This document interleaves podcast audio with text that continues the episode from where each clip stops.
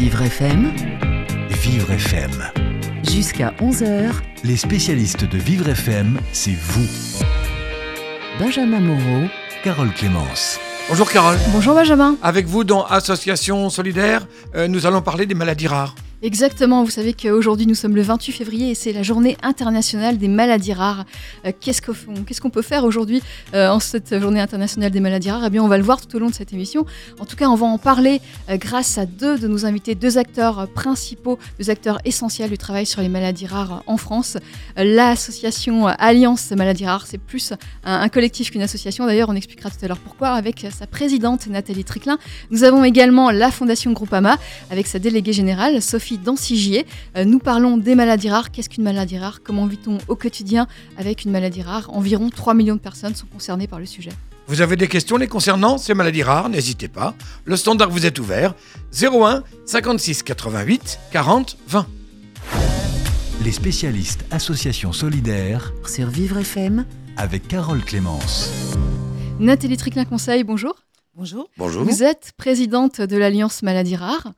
C'est un collectif qui regroupe environ 200 associations qui sont concernées par les maladies rares. Euh, c'est un collectif euh, qui, agit pour ces associations.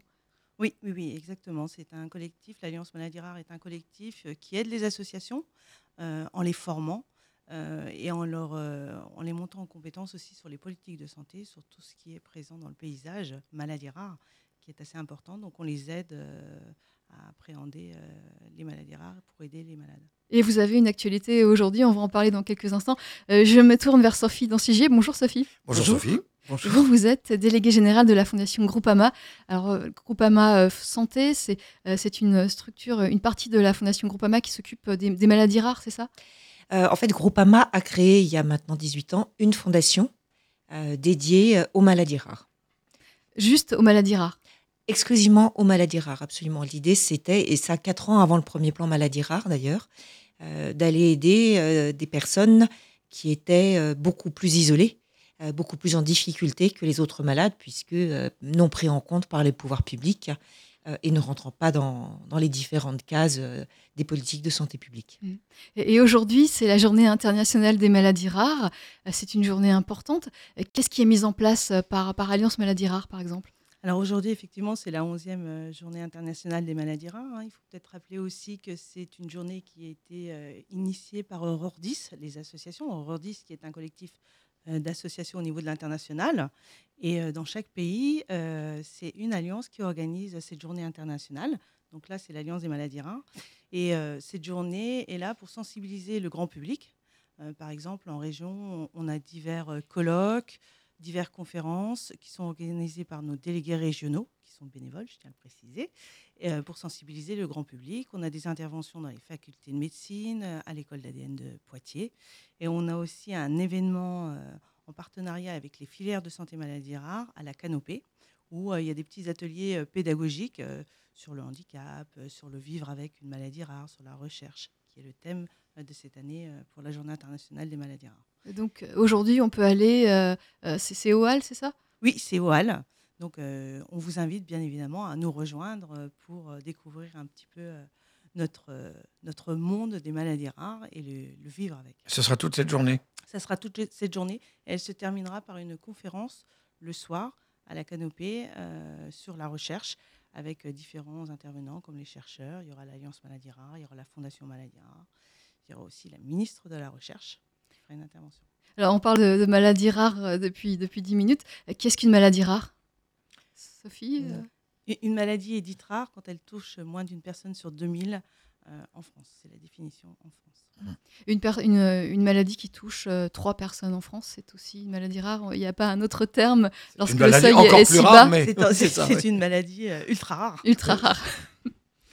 Et lorsque Et il y en a, hein il y en a. Il y en Ah a, oui, oui, il y en a. Mais est-ce qu'on peut s'en occuper lorsque ça touche aussi peu de, de personnes? Oui, oui, effectivement. Alors, euh, je vais laisser Nathalie répondre, mais ce que nous disent, nous, les associations qu'on soutient, c'est qu'en fait, euh, parfois, elles ne touchent que trois personnes, ou je pense à la FOP, par exemple, qui n'en touche que 90 en France. Euh, mais dans le monde, ça fait plus, et donc ces associations, de plus en plus, s'organisent sur un plan européen, voire international, pour qu'il y ait une recherche euh, qui avance sur la maladie. Voilà, donc pour, pour les petites euh, où il y a peu de malades, donc il y a peu de recherche aussi. Donc euh, il faut obligatoirement se diriger vers, euh, vers l'Europe, l'international, pour pouvoir se regrouper et essayer de mutualiser les, les recherches pour essayer d'avancer un petit peu plus vite. Et quel est, quel est l'intérêt justement d'Alliance Maladies Rares, de, de s'être regroupée Qu'est-ce que ça apporte? Ah, mais ça apporte beaucoup de choses pour les maladies rares. C'est, on porte la voix et on défend euh, les maladies rares euh, au quotidien auprès des, ministères, de l'Agence nationale du médicament, euh, de la Haute Autorité de Santé. euh, voilà, on a plein, de, plein d'interventions euh, pour défendre et faire avancer les maladies rares. Et là, on est en attente justement euh, de la sortie du troisième plan maladies rares, où les malades attendent beaucoup euh, sur euh, l'errance et l'impasse diagnostique, euh, sur la recherche euh, sur toutes les thématiques euh, qui sont importantes dans les maladies rares. Donc on attend cette annonce qui aura peut-être lieu aujourd'hui. Euh, Sophie, vous suivez aussi euh, de très près tout cela? Euh, on le suit, oui, de très près, puisqu'en fait, après, euh, les modalités d'action de la Fondation seront aussi fonction de l'évolution de ce paysage. On travaille beaucoup avec l'Alliance Maladies Rares, qui est quand même un de nos partenaires privilégiés. D'ailleurs, je, je fais un petit clin d'œil, mais nous sommes nés quasiment ensemble, là, on est quasiment jumeaux. Il y a 18 ans? Il y a 18 Il y a ans, 18 ans. absolument. L'Alliance est un peu plus vieille que nous. Euh. Mais euh, oui, effectivement, c'est très très important de suivre l'ensemble de, de ces politiques et, et avoir un collectif d'associations est aussi très important, puisque vous l'avez dit tout à l'heure, hein, certaines maladies rares, c'est euh, quelques dizaines de personnes. Euh, une association seule, quelques dizaines, c'est extrêmement difficile pour elle. Donc appartenir à un collectif, euh, c'est aussi une façon pour elle, un, d'avoir plus de poids et deux, de ne pas être isolée. De ne pas être seul face à la maladie aussi. Et on peut fonder facilement une association lorsqu'on est seul, juste avec sa maladie. C'est, ça doit être très compliqué. Comment, euh, comment fait-on? C'est c'est très très compliqué. Euh, ce qu'on- ce qu'on fait, nous, à l'Alliance, c'est qu'on aide à, à- à se créer des associations, euh, justement, qui ont des difficultés, où ils sont peu nombreux. Et puis quand c'est vraiment ultra rare, euh, on voit aussi au niveau de l'Europe. euh, Vous leur apprenez à communiquer, par exemple, sur le- le- le- le- les objectifs de la maladie, sur... Qu'est-ce que vous leur... Parce que vous disiez tout à l'heure... Hein Ça, ça, je pense que les associations ou les malades ont- n'ont pas de problème de communication sur la maladie. Ce qu'ils ont, le problème qu'il y a, c'est de faire avancer euh, les maladies rares sur une approche globale euh, au niveau de, de la France et de l'Europe, euh, et notamment de la France, c'est important. comme en ce moment aussi sur les, les questions de dépistage néonatal qui sont importantes, puisque aujourd'hui on est toujours à, à cinq maladies euh, dépistées, alors que c'est vraiment euh, par rapport à nos pays euh, européens voisins, euh, ils sont à beaucoup plus. Et le but aussi, c'est d'élargir euh, ce dépistage néonatal euh, pour, euh, pour qu'il y ait moins de pertes de chance pour les, les nouveau-nés et les familles. Donc ça, c'est important. On continue à, à parler de, de votre actualité. Euh, vous avez, euh, à la Fondation Groupama, vous avez justement une opinion. Vous avez sorti un, un sondage euh, avec Opinion Ouest sur euh, le regard euh, des Français sur les maladies rares, euh, et les, les porteurs de maladies rares. On en parle dans un instant. Après mon action solidaire, Annelise Farcoa a rencontré un certain nombre de personnes qui ont créé des initiatives, des, projets qui visent à améliorer le quotidien des personnes handicapées et qui ont été récompensés par le CIRP. Aujourd'hui, euh, grâce à ces actions, on va retrouver, on va parler pardon, de la parentalité euh, des personnes en situation de handicap. La sensibilisation du grand public à la question du handicap est de plus en plus présente. On parle insertion professionnelle, scolarisation, accessibilité. Il reste un sujet peu abordé. Il s'agit de la parentalité des personnes en situation de handicap. Bonjour euh, Martine Vermillard-Gâteau. Bonjour euh, Anne-Lise. Alors vous êtes puéricultrice euh, en servi- au service de guidance parentale et périnatale pour personnes en situation de handicap. Le sujet de la parentalité des personnes en situation de handicap reste peu abordé et pourtant c'est tout à fait légitime euh, que, comme tout le monde, une personne handicapée souhaite avoir un enfant. Alors oui, oui, effectivement, euh, tous les membres de l'équipe euh, du service partagent cette conviction, à savoir qu'il est tout à fait légitime qu'une personne en situation de handicap souhaite avoir un enfant. La philosophie qui est la nôtre, c'est que le handicap n'est pas une identité en soi. Nous accueillons avant tout des hommes, des femmes qui sont euh, dans ce désir euh, de parentalité, dans ce processus en fait. Concrètement, quel accompagnement pouvez-vous proposer aux personnes en situation de handicap, sensoriel ou moteur, euh, dans leur projet de parentalité? Le souhait, c'est vraiment de les rencontrer le plus tôt possible. y compris euh, en préconceptionnel. L'objectif premier, c'est que les parents puissent assurer en toute autonomie leur fonction parentale. Mm. En fonction de sa situation, et adapter euh, par rapport à ses capacités, mais surtout par rapport à ses souhaits. Au sein du SAPPH, il y a une équipe euh, pluridisciplinaire et qui va permettre euh, d'aborder, je dirais, toutes les problématiques. C'est ainsi qu'on va aborder avec eux, s'ils le souhaitent, toutes les problématiques sociales. Il y en a beaucoup. Dans notre équipe, il y a des psychologues, puisque la grossesse, c'est un moment de remaniement psychique important où on se pose beaucoup de questions. Aussi, tout ce qui est de l'ordre de justement de cette grossesse, mais aussi euh, de, du physique. Hein, Il y a beaucoup de parents qui ont abandonné euh, toute euh, rééducation, tout, tout ce qui peut faire que physiquement ils soient au meilleur de leur forme, les inciter à reprendre un peu euh, les consultations spécialisées et autres. Tout ce qui est aussi de l'ordre du social, euh, les aides diverses et variées, les dossiers MDPH euh, qui ne sont pas à jour et autres. Et donc il y a effectivement dans notre service aussi une assistante sociale hein, qui est euh, très pointue là-dessus. Cet accompagnement passe aussi par quelque chose de très très concret. C'est ce qu'on appelle la puriculture adaptée. Comment on peut se représenter les besoins d'un bébé et assurer sa sécurité physique mais aussi psychique dans cette situation particulière de handicap. Les parents sont mis en situation face à un poupon et nous, puricultrices, on va euh, travailler avec eux, les guider et euh, faire qu'on anticipe en fait sur l'arrivée du bébé. Et je pense que dans le service, si vraiment il y a une chose essentielle, c'est bien celle-là. Merci Martine Vermière-Gâteau de nous avoir présenté ce service.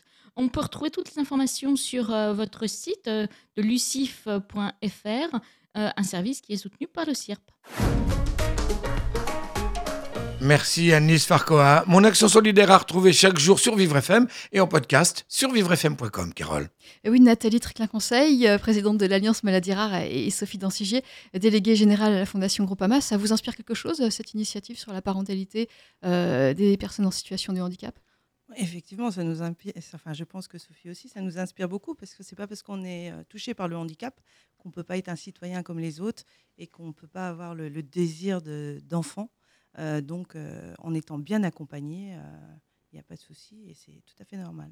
Donc c'est quelque chose euh, que vous approuvez. euh, Exactement. Et on fait le même travail d'accompagnement dans les maladies rares euh, dès que les parents euh, le souhaitent. Très bien. On continue à parler euh, de cette journée du 28 février, cette journée internationale des maladies rares. On continue à en parler avec vous deux et avec d'autres invités. Et si vous voulez intervenir, vous qui nous écoutez, un standard vous est ouvert le nôtre 01 56 88 40 20. Vivre FM, c'est vous. Les spécialistes Association Solidaire, Jusqu'à 11h sur Vivre FM. Carole Clémence.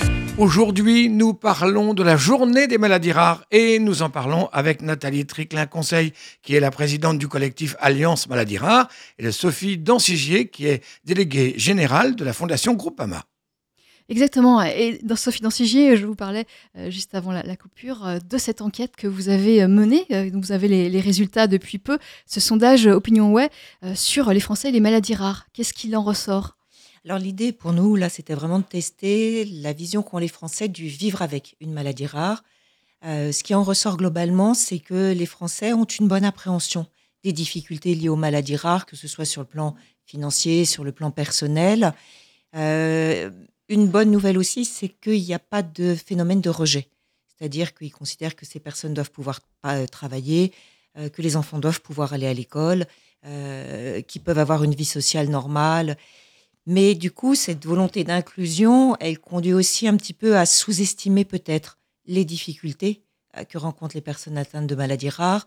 Euh, je pense notamment justement à l'isolement, parce que euh, avoir une vie sociale quand on a une maladie rare, qu'on met quatre ans à avoir un diagnostic, euh, que la maladie, fatigue, euh, il y a des handicaps euh, qui sont quand même des handicaps invisibles hein, et euh, qui du coup freinent effectivement toute vie sociale euh, quand on doit arrêter de travailler parce que un enfant est atteint d'une maladie rare et que l'un des deux parents souvent s'arrête de travailler pour euh, pour l'enfant. Euh, voilà, ça c'est un peu sous-estimé et de même et, là ça rejoint euh, l'interview de tout à l'heure hein, sur euh, le désir d'enfant. Oui, bien sûr, il n'y a pas de raison qu'il n'y ait pas d'enfant 80% des maladies rares sont d'origine génétique. Donc il ne faut pas sous-estimer non plus la difficulté morale, les questions morales que, cela pose. Et souvent d'ailleurs, il y a des consultations en génétique qui accompagnent ces, parents. Mhm. Euh, Sophie, euh, Nathalie, excusez-moi.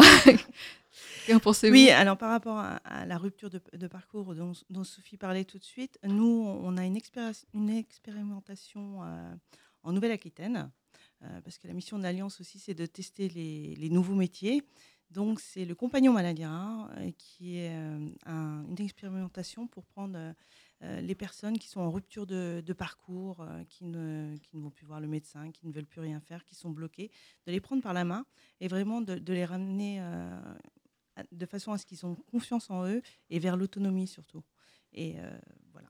Donc c'est une expérimentation qu'on mène sur cinq ans et euh, on espère après qu'elle pourra s'étendre pour euh, aider- C'est le début de cette expérimentation? Oui, c'est tout à fait le début et c'est vraiment euh, tout au début du, sy- du- du système, euh, avant vraiment la prise en charge, euh, de les remettre en confiance et en autonomie. En autonomie. en autonomie. Alors, est-ce que vous pensez que, euh, en France, en tout cas, les, les porteurs de maladies rares sont, euh, sont bien vus, en tout cas, sont, euh, les Français sont attentionnés, comme, comme ce que peut dire euh, ce sondage OpinionWay Je, pense que la, plupart des Français pardon, sont sensibilisés, mais je pense qu'une journée comme aujourd'hui, la journée internationale des maladies rares, continue aussi cette sensibilisation. Euh, si on prend la recherche, admettons, quand on fait de la recherche, ça coûte extrêmement cher. Et la recherche sert aussi euh, pour les maladies les plus communes. Et ça, c'est important de le souligner aussi. Mhm. C'est difficile pour une petite association, en tout cas une association euh, de maladies rares, euh, d'accéder euh, à des financements pour la recherche. En fait, les associations de malades cherchent des financements pour financer la, recherche. Il faut savoir aussi qu'en France, plus de 70% de, de la recherche est financée par l'AFM Téléthon. Ça, c'est important aussi. Alors nous avons en ligne euh, Nathalie, Nathalie Bissot-Campos, euh, responsable, vice-présidente de l'AMFE, l'association Maladie Foi Enfants. Euh, bonjour Nathalie. Bonjour Nathalie. Bonjour.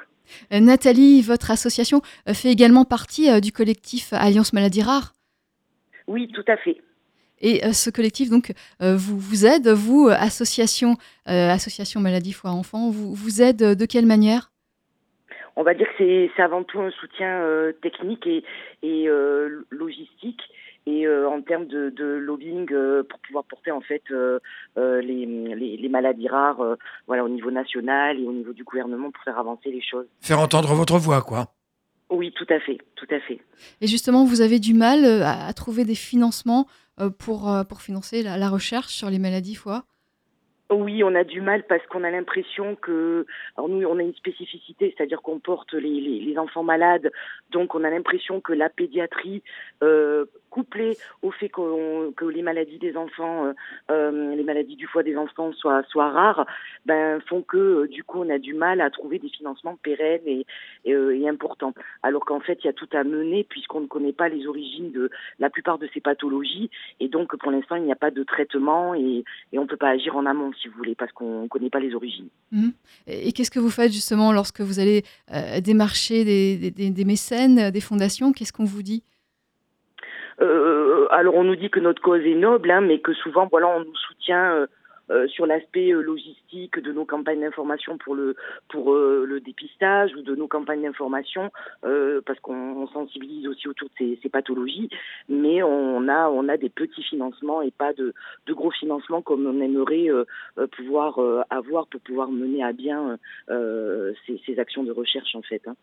Et, et là, je me tourne vers euh, nos deux autres invités. Nathalie, euh, Sophie, c'est quelque chose euh, qui peut s'améliorer? Enfin, Qu'est-ce que vous conseilleriez à, à- à Nathalie Bissot-Campos? Au niveau de la recherche, au niveau du, du financement, trouver euh, plus de financement. Ça c'est tout le, le- le problème de nos associations. Et euh, So- Sophie connaît bien le sujet, mais euh, c'est pour ça qu'on qu'on travaille énormément et qu'on contribue énormément au troisième plan maladie rare, justement pour cet axe recherche et pour développer la recherche et lever les freins aussi qu'il y a dans la recherche pour avancer, essayer d'avancer euh, plus vite. Lever les freins, lever les fonds, ça veut dire que l'argent, c'est le nerf de la guerre, mais c'est la guerre des nerfs aussi. C'est exactement. Oui, oui, c'est, euh, mais, mais pour une fondation, c'est aussi un vrai problème parce que la demande, elle est, euh, elle est énorme. 7000 maladies rares, euh, 93% qui n'ont aucun traitement curatif, que des traitements symptomatiques. Donc c'est vrai que nous, on est souvent sollicités. Euh, nous avons fait le choix, par exemple, d'avoir un, un soutien euh, un- enfin, qui nous a semblé important euh, à un projet de recherche, puisqu'on va verser un demi-million d'euros sur cinq ans. Mais du coup, on soutient un projet de recherche et donc euh, une typologie de maladie. Euh, et une fondation n'a pas les moyens de faire plus. hein. Euh, Et comment vous soutenez pas mal d'associations tout de même Oui. Comment, quels sont les critères Comment décidez-vous de soutenir telle ou telle association? Bah, euh, les critères. euh, euh, alors, pardon, je bafouille un peu, mais c'est vrai que les, compliqué. les critères sont, sont pas très simples.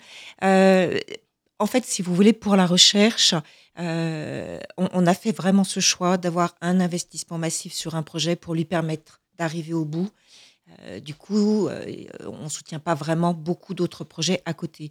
Les associations, elles sont beaucoup aidées aujourd'hui chez nous grâce au modèle mutualiste par des actions qui sont menées par nos administrateurs en région. Euh, et cette année, euh, Nathalie peut en témoigner, c'est 300 000 euros qu'ils ont ainsi pu euh, recueillir en dons et reverser aux associations. Donc, euh, dans ces 300 000 euros, ben, une partie ira euh, pour des projets de recherche, une autre partie pour euh, d'autres types de projets, euh, des week-ends de, de famille ou des choses comme ça. On continue à parler avec vous trois, avec Nathalie Busso-Campos. Vous restez au téléphone. On vous reprend juste après l'actualité. Et puis vous autres, Nathalie Triclin-Conseil et Sophie Danciger. Jusqu'à 13h, Vivre FM, c'est vous Benjamin Moreau. et Carole Clémence. Aujourd'hui, c'est la journée des maladies rares. Alors forcément, nous en parlons sur Vivre FM et nous en parlons avec deux invités en studio. Nathalie Triclin-Conseil, qui est la présidente de Alliance Maladies Rares, et Sophie Dancigier, qui est la déléguée générale de la Fondation Groupama. Et nous avons au bout du fil Nathalie Bissot-Campos, la vice-présidente de l'AMFE, l'association Maladie Foi Enfants. Euh, Nathalie, vous êtes toujours au bout du fil? Oui, tout à fait. Très bien. Alors aujourd'hui, c'est la journée internationale des maladies rares, le 28 février. Euh, vous avez, euh, vous n'avez pas d'actualité spécifique pour cette journée, mais vous avez une, une actualité sur tout ce mois de, de mars, le mois Oui, à tout venir. fait. Oui, tout à fait. On organise euh, euh, le mois jaune, donc du 1er au 31 mars, et c'est l'occasion de, de sensibiliser euh, tous les jours de, de, de ce mois-ci euh, sur les maladies du foie des enfants et d'être solidaire. Mm. Voilà, et on demande à tout un chacun de- d'apporter des contributions euh, avec des, des photos où on peut se déguiser en jaune euh, ou faire réaliser des objets euh, avec la couleur jaune. Et en parallèle, on, on fait une récolte de fonds. Se prendre en photo avec quelque chose de jaune, quoi. Par exemple, si on joue au nain jaune, je ne sais pas si vous connaissez ce jeu-là, mais c'est valable. c'est tout à fait valable. Ah, pourquoi pas? Bah oui, oui. C'est une idée de Benjamin Moreau. Ah, pourquoi pas? Oui, oui, mais il faut, faut voir, faut voir. On en parle. Euh, Est-ce que vous êtes, euh, ces maladies du foie euh, qui concernent les enfants, est-ce que vous avez l'impression d'être entendu des, pouvoirs publics lorsque vous, vous évoquez la recherche, lorsque vous évoquez les besoins que, vous avez? Alors pour certaines choses, oui, c'est-à-dire que par exemple, on a demandé à ce que soit intégrée euh, la carte colorimétrique des selles pour dépister une maladie du foie chez les bébés euh, au ministère de la Santé. Donc on souhaiterait qu'elle soit dans le carnet de santé euh, et c'est une chose qu'ils ont entendue. Donc ils sont en train de réaliser un, nouveau modèle. Mais pour tout ce qui est de, nos actions de recherche, nous aidons les hépatologues avec lesquels donc nous, nous travaillons, mais on a du mal effectivement à récolter des fonds assez conséquents pour mener à bien en fait ces actions. Euh, Vous êtes le seul euh, interlocuteur euh, des pouvoirs publics, vous êtes la, seule association, la seule structure qui, défend, qui représente les patients en pour les pour les enfants malades du, foie, oui. Et après maintenant, vous avez certainement dû peut-être en parler. Ont été créées donc les filières de, santé et donc maintenant, on, enfin voilà, on espère être euh, soutenu par la, la filière qui s'est créée avec le deuxième plan national des maladies rares, la filière fil foie. Mm. Merci Nathalie Bissot-Campos. Euh, je rappelle que c'est le mois jaune euh, à partir euh, de demain. Le mois jaune et vous, vous, organisez des activités. On peut se prendre en photo, on peut se prendre en jaune Vous en photo et, vous envoyer, oui. vous envoyez toutes ces photos. Eh ben, avec plaisir. Donc c'est sur lemoisjaune.fr euh, euh, et l'adresse c'est contact arobase, euh. Et j'en profite pour remercier aussi euh, Madame Dangissier et la Fondation Groupama parce que grâce à eux nous avons pu ben, créer notre campagne d'information pour le dépistage des, maladies rares. Ils nous ont aidés à l'impression et ils nous ont offert gracieusement leurs graphistes. Et c'est grâce à eux qu'on a pu mener cette action et, réussir notre combat auprès du ministère pour le carnet de santé. Donc voilà, je voulais les remercier de tout cœur. Merci beaucoup. Merci Nathalie entendu. Bissot-Campos. Merci Nathalie. Merci. Bonne journée. Justement, cette filière euh, dont parlait Nathalie Bissot-Campos, est-ce qu'on peut encore en, dire quelques mots? Ce sont les, les- les 23 filières euh, qui se sont créées suite euh, au deuxième plan maladie rare. C'était euh, une, euh, un gros, une grosse ambition du deuxième plan maladie rare. Qui, euh, les filières de santé maladie rare, en fait, c'est un regroupement de centres de référence pour pouvoir euh, travailler euh, mieux ensemble et pouvoir euh, prendre euh, en charge les malades, les prendre mieux en charge et maintenant euh, pouvoir essayer aussi faire de la recherche. Donc euh, voilà. Et ça, c'est quelque chose, c'est une grande avancée, j'imagine. Euh, Il y a encore beaucoup de choses à faire. Qu'est-ce qu'il faudrait, qu'est-ce que vous souhaitez? Euh, Je m'adresse à, à toutes les deux, Sophie, Nathalie. Mais euh, en fait, il y a effectivement beaucoup, beaucoup de choses à faire. Et ce que, ce que n'a pas dit là euh, Nathalie, c'est que euh, oui, ils cherchent pour la recherche, mais il y a aussi toute la problématique, par exemple, sur, euh, pour la, MFE, la, problématique des, parents. Euh, il y a quand même des mamans, ce sont des enfants qui sont greffés, donc avec des temps d'hospitalisation extrêmement longs, une impossibilité pour certains parents de se payer des chambres. Euh, Dans, dans les hôpitaux qui, euh, qui font des greffes et donc c'est des mamans Les qui parents parfois restent dans la, la chambre de l'enfant. alors ça, c'est dans le meilleur des cas, quand le personnel soignant accepte que le parent dorme dans la chambre de l'enfant, y compris par terre parfois. Mais certaines dorment dans leur voiture. Euh, donc c'est c'est des familles, effectivement, qui sont très isolées, qui, euh, qui sont dans des difficultés financières énormes. Euh, et il y a plein de choses à faire qui ne sont pas que du ressort de, de la recherche. Mhm. Alors, vous, Et, et- et tout ça, c'est multiplié par le nombre de, de- de maladies. Mm, mm. C'est le, le- le plus. Voilà. et justement, euh, qu'est-ce que vous souhaitez de, de plus au niveau des, des pouvoirs publics? Qu'est-ce que vous, vous aimeriez qu'on fasse en plus? Bah, Il faut quand même comprendre qu'aujourd'hui, à l'heure actuelle, on dénombre à peu près 6 à 8 000 maladies rares, euh, qu'elles sont, comme le disait tout à l'heure euh, Sophie, euh, pour 80% d'origine génétique. Pour 64%, elles génèrent un handicap et elles sont souvent graves, très invalidantes et touchent la, moitié des enfants. Donc, on- il y a 15 ans, on est parti de rien. Le, pay- le paysage a, a beaucoup évolué. On a eu les centres de référence que l'Alliance a voulu. On a voulu les filières de santé maladie rare. On les a eues. Euh, maintenant, il faut que ça évolue en- encore et encore. Il reste encore beaucoup à faire, mais il faut savoir qu'il y a 15 ans, on est, on est parti de rien. Donc euh, voilà. Donc on, on continue, mais le combat n'est pas fini. Il est loin d'être fini. Mais euh, c'est un travail au quotidien et c'est un combat au quotidien. Euh, Plus de financement, c'est encore possible de la part du gouvernement? C'est- Est-ce qu'il faut se lancer vers le gouvernement ou plutôt vers, vers les Français qui doivent donner encore plus d'argent?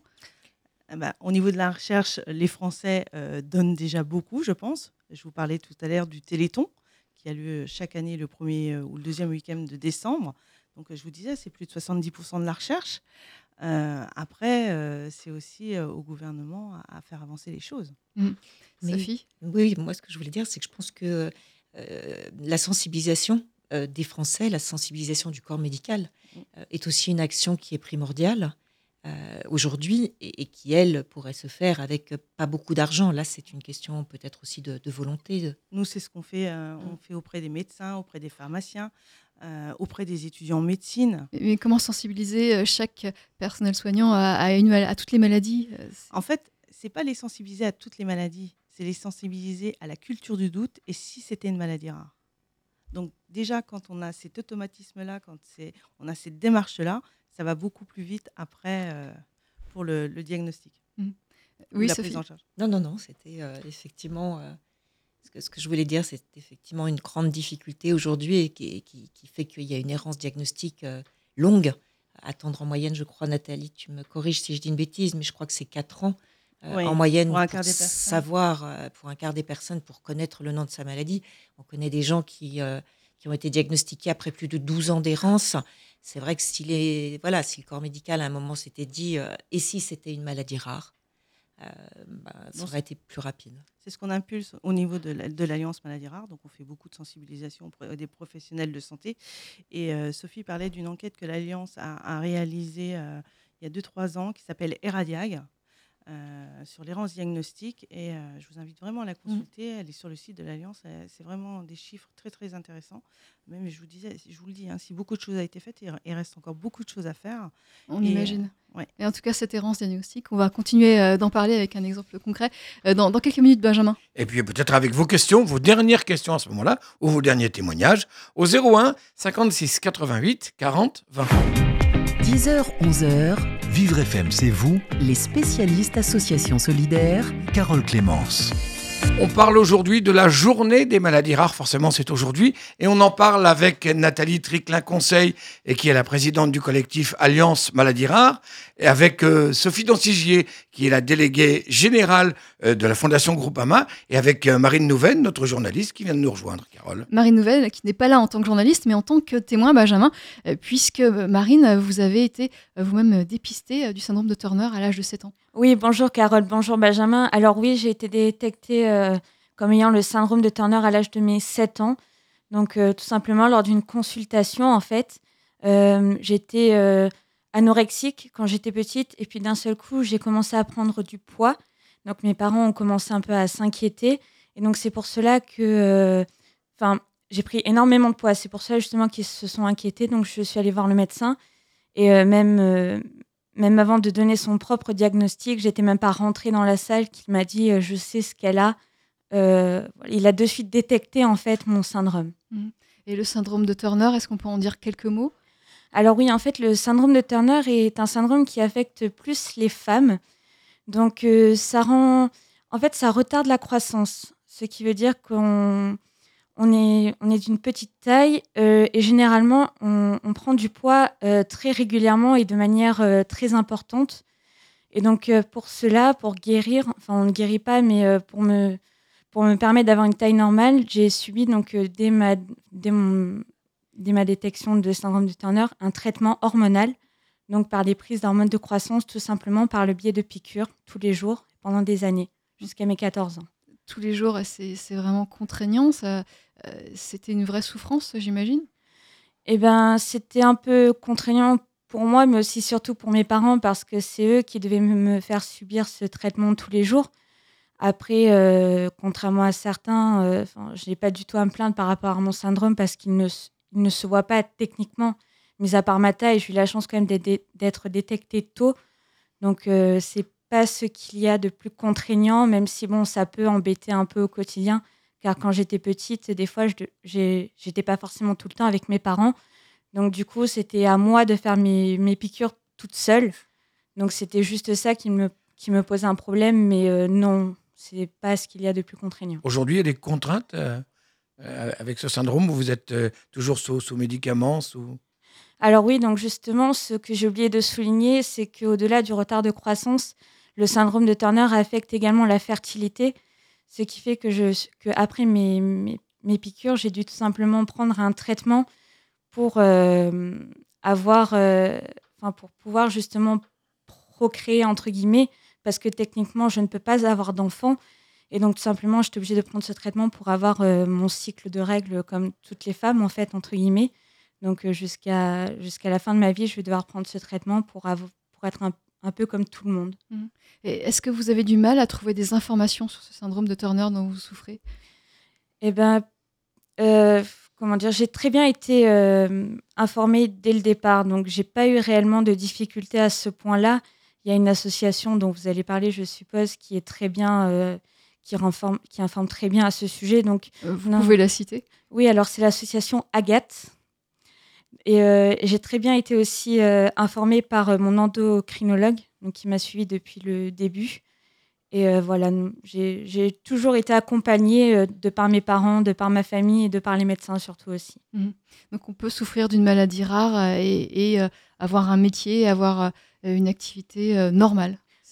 Bien, bien sûr, enfin, moi personnellement, mon syndrome, je suis au stade mosaïque. Ça veut dire que je suis au stade le, le plus bas de la maladie. Donc, euh, j'ai la chance, comparé à certains, j'ai la chance extraordinaire que ça ne, que ça ne m'impacte pas au quotidien, que ça ne se voit pas. Donc, euh, oui, bien sûr. Euh, ce, ce- ce cas, c'est c'est quelque chose de courant, justement. On peut euh, souffrir toute sa vie d'une maladie rare, avoir eu un, un lourd traitement à l'enfance, à l'adolescence, et à l'âge adulte, euh, on, peut on vit normalement, on vit, on a une vie À peu près, normalement. À peu à près, peu près, oui. toujours avec un traitement, mais euh, euh, on, on ne se différencie guère des autres, si ce n'est ce traitement. Voilà, voilà. On peut, euh, ce qu'on appelle euh, les, les maladies euh, invisibles, euh, on peut vivre tout à fait, euh, essayer de vivre normalement, même si on essaye de faire comme les autres euh, pour euh, voilà, être dans la société au même, au, nom- au même nom que les autres. Euh, c'est toujours compliqué, mais on y arrive. On donne le change. Voilà, on donne le change. Et Mm. ça, euh, les malades ont cette force-là. Et ça, je pense que c'est important de le souligner. Et il faut savoir aussi que l'association Agathe euh, fait partie de notre collectif aussi. Toutes les associations de maladies rares euh, font partie de votre collectif Presque, Presque. presque, 90%. On en découvre régulièrement encore des maladies rares ou pas? Ah oui, oui, on, je ne vais pas vous dire tous les jours, mais c'est presque tous les jours. Je vous disais, on a, on a une fourchette de 6 à 8 000 maladies rares. Euh, malheureusement, oui, je suis obligée de, de confirmer. Euh, Marine, il y a quelque chose que, euh, que vous aimeriez, euh, justement, quelque chose euh, que vous souhaiteriez euh, dire? Eh bien, peut-être déjà pour tous ceux qui sont atteints euh, du syndrome de Turner, parce que j'ai pas l'occasion d'en rencontrer beaucoup. Donc, si mon passage justement à la radio peut me permettre de leur apporter ce message, ben, c'est toujours de garder espoir et qu'il y, a des- y a des solutions, notamment ben, pour la procréation. Justement, que les jeunes femmes qui sont atteintes de ce syndrome ne, se désespèrent pas. Il y a par exemple la solution de l'adoption, mais aussi de la procréation assistée. Donc euh, voilà, surtout euh, continuer à vivre, à vivre vos rêves et ne perdez surtout pas espoir. Et puis on peut euh, prendre conseil auprès de l'association Agathe, euh, dont on mettra euh, le lien internet sur notre site vivrefm.com. Un dernier mot peut-être, Sophie Danciger, sur la Fondation Groupama et, et le prix Innovation Sociale dont on n'a pas parlé. Oui, je, je- je crois qu'il y a, il y a un dernier, euh, une dernière difficulté auquel se heurtent les personnes qui sont atteintes de maladies rares, euh, au-delà de, de la problématique du diagnostic et du parcours de soins, c'est le parcours de vie. Alors on l'a un petit peu abordé effectivement et Nathalie vient de dire, euh, voilà, faire en sorte de vivre comme les autres ou avoir des droits au même titre que les autres. Mais c'est vrai quand même que malgré tout, souvent le quotidien est plus compliqué. Euh, et je pense notamment aussi aux parents dont un enfant est atteint d'une maladie rare, euh, où là, le, le quotidien est très, très compliqué. Donc la Fondation s'est dit, bah, il faut aussi aider à ce niveau-là. Euh, on a fait diverses choses euh, et, on remet notamment ce prix de l'innovation sociale tous les ans à un projet qui a pour objectif de changer la donne sur le quotidien. C'est vraiment... euh, alors ça, va effectivement d'applis qui permettent de rester en relation. Cette année, c'est une cuisine mobile. Ça paraît idiot, mais vous avez des, maladies pour les enfants qui, du coup, les soumettent à des régimes extrêmement stricts, extrêmement complexes, euh, et, qui font que ces enfants ont un rapport à la nourriture difficile. Euh, si les hôpitaux ont des cuisines mobiles, donc ils peuvent aller de service en service, euh, avec des, diététiciennes, pardon, pour leur apprendre à faire la cuisine, eux et leurs parents, ça réconcilie l'enfant avec la nourriture, ça recrée du lien dans la famille où la nourriture n'est pas une occasion, enfin les déjeuners, dîners ne sont pas des occasions de dispute, mais des occasions assez conviviales. Et c'est vraiment très pragmatique. Donc, C'est euh, vraiment utile. Oui, c'est vraiment un très beau projet. J'ai assisté à la présentation du projet euh, la semaine dernière. C'est vraiment un très, un très beau projet. Euh, la Fondation Groupama, donc, qui continue euh, ce prix d'innovation sociale, mais il y a aussi d'autres choses. Alors, on n'aura pas le temps de, euh, de tout décrire, puisqu'on arrive au terme de cette émission. Euh, on va vous, vous remercier. Peut-être un, un dernier mot, euh, euh, Sophie, euh, Nathalie? Ben, moi, je, je souhaite vraiment euh, un troisième plan, maladie rare, ambitieux, avec une bonne gouvernance, un bon financement, euh, pour qu'on puisse avancer encore mieux euh, dans les maladies rares, et notamment dans la spécificité des maladies rares. Et moi, j'ai beaucoup d'espoir, en tout cas, pour que les choses avancent, parce que euh, toutes les associations que je croise, euh, Nathalie, tout, tout le monde, je rencontre que des battants. C'est parfait, mais vous en êtes. Eh ben, merci, vous en êtes Merci, également. Merci, Marine, merci, Merci à Marine vous. d'avoir Merci témoigné. Merci à vous trois.